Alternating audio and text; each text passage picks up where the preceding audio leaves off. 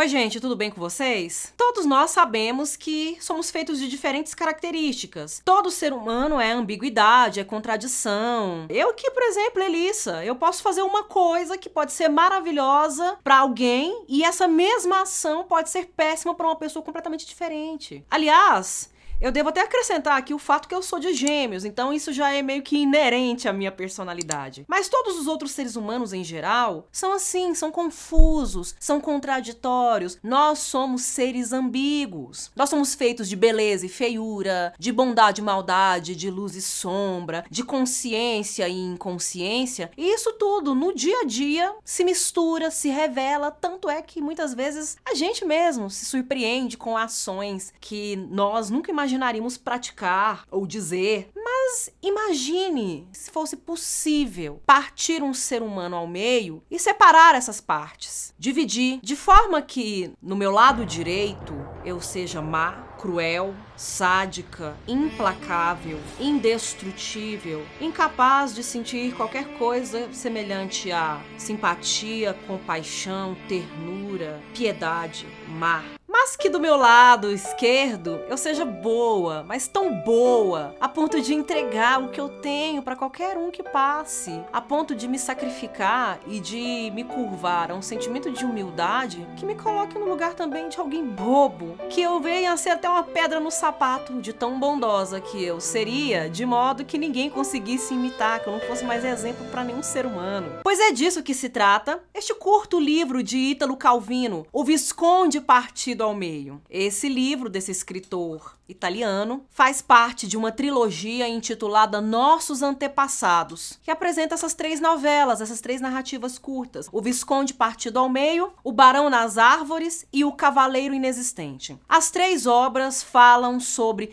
partem de um cenário medieval, de um cenário muito antigo, bem longe da nossa realidade. Os protagonistas são figuras de uma classe social bem afastada do, da nossa atualidade, né? São aristocratas. É o visconde, é o cavaleiro, é o barão. É, então, apesar desse distanciamento temporal, histórico, essas personagens são muito semelhantes a nós nos dias de hoje. Porque, gente, é impossível separar essas características nossas. Nós todos somos cheios de nuances. Todos nós, todas nós, somos contraditórios. É aquilo que eu estava falando no início. Uma mesma ação minha pode ser maravilhosa para uns e péssima para outros. Todos nós somos ambíguos, complexos, contraditórios. E essa obra com muita leveza, com muita comicidade, porque é uma situação muito insólita, muito inusitada que aparece aqui, é, vem para trazer reflexões profundas e importantes de caráter filosófico sobre a condição e a existência humana. Italo Calvino, escritor italiano, nasceu em 15 de outubro de 1923 e morreu recentemente, morreu no ano de 1985. Não tão recente assim, mas é uma perda significativa para nós, porque foi um escritor muito muito assíduo, muito muito presente, né? Muito, muito atuante. Outras obras importantes dele são, por exemplo, Por que ler os clássicos? Inclusive, eu tenho um vídeo aqui no canal falando sobre a definição de clássicos, sobre a importância dos clássicos para nossa formação leitora, né? E de como essas obras elas podem estar presentes nas nossas vidas, de modo a gente a construir uma reflexão, construir uma imaginação e uma criticidade acerca da nossa realidade do nosso gosto pela arte, pela literatura também. É, então, o Tele Calvino é autor de Por que ler os clássicos, autor de seis propostas para o próximo milênio, autor dessa, dessa trilogia que eu mencionei, né, os nossos antepassados, também é autor de uma belíssima obra chamada Cidades Invisíveis, e foi, além de escritor, foi atuante politicamente falando, foi um grande militante, foi um grande é, opositor no campo das ideias, né, e também na prática, na sua vida diária, ao fascismo de Mussolini na Itália na primeira metade do século XX. Então, ele questiona,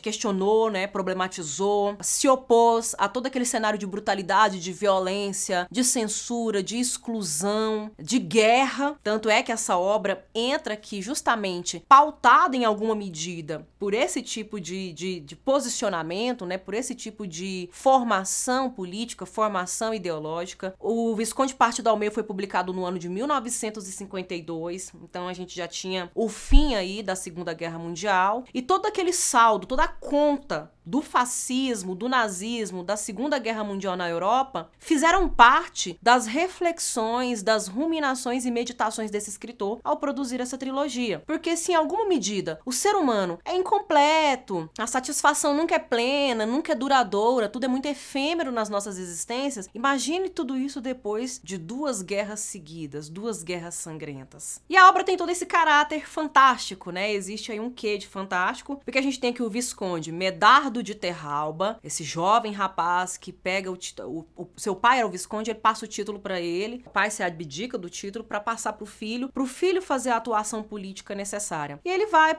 lutar na guerra dos cristãos contra os turcos. Só que nessa guerra, a, a, princípio, quando ele chega, o cenário é devastador. Cenário propício à morte, a trauma, pesadelo, é cenário de guerra, é cenário de peste, de epidemia que tá, tá vindo por aí. É, é um cenário de muita morte, né? Um cenário muito tenebroso. E ele, com toda a sua ilusão, com todos os seus idealismos, resolve, decide entrar pro campo de batalha, mas é atingido por uma bala de canhão bem em cheio que o parte no meio. Ele é rachado no meio, a parte direita sobrevive e volta para Terralba, volta para sua terra e ali começa a perpetrar uma série de maldades, mata animais, racha tudo no meio para ficar esteticamente semelhante a ele, afronta a tudo e a todos, condena à forca pessoas inocentes, pessoas que poderiam ser punidas por outros motivos, né, de outras formas, de formas mais brandas, porque os crimes cometidos não tinham sido tão tão hediondos a ponto de merecer a morte né? Numa situação como é colocada dentro do contexto, né? Dentro do, do, do cenário, da atmosfera narrativa, de punições. Enfim, oferece ao sobrinho, que é o, o narrador personagem da obra, uma criança, oferece ao sobrinho cogumelos venenosos para ele ingerir e morrer. Então é um nível de maldade inimaginável, sem limites. Gera muitos problemas para os moradores ali da região. É muita dor de cabeça, todo mundo vive amedrontado. Tanto é que a figura dele, que é só um perfil,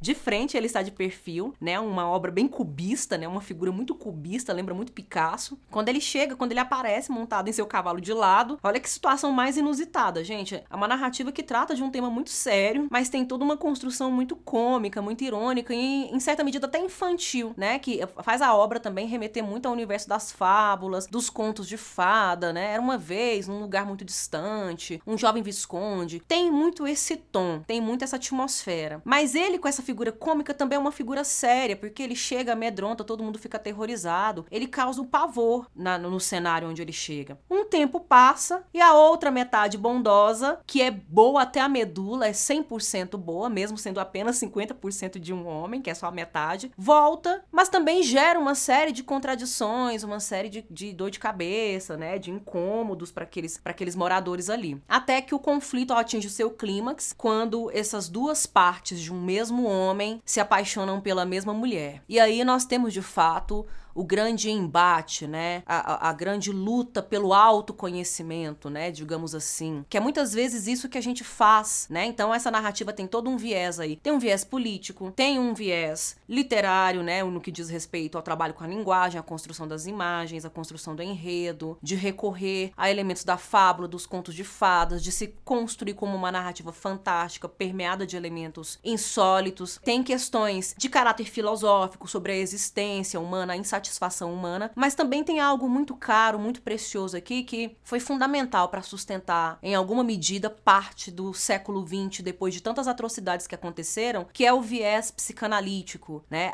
O processo de autodescoberta, de autoconhecimento, é sempre um processo muito doloroso. Não é fácil quando a gente muitas vezes tem que abrir feridas e encontrar na origem daquelas feridas elementos, aspectos sombrios e incômodos, não só nas outras pessoas, mas muitas vezes em nós mesmos né? Se defrontar com o espelho, revelando a verdade, revelando a faceta obscura, a faceta escondida de cada um de nós, não é um processo confortável, muitas vezes é um processo muito doloroso. Luta, desafio. E metaforicamente, né, alegoricamente, a gente tem é, esse processo aqui dentro dessa obra. Porque, na verdade, a parte boa e a parte má são metades de um mesmo homem, são metades de um mesmo indivíduo. O conde mal, o mesquinho, o visconde mal, né, o, o, o mesquinho que é assim que ele é chamado, ele é o bondoso. E eles pensam da mesma forma, eles amam a mesma mulher, eles têm o mesmo sentimento pela mesma mulher, só que em essência um é bom e o outro é mal. E aí nesse sentido, essa obra vem muito a calhar pra gente pensar a, a nossa configuração no mundo atual e deixar para trás certas eh, certas concepções que muitas vezes atrasaram a evolução do pensamento, atrapalharam a evolução do pensamento, é, da humanização de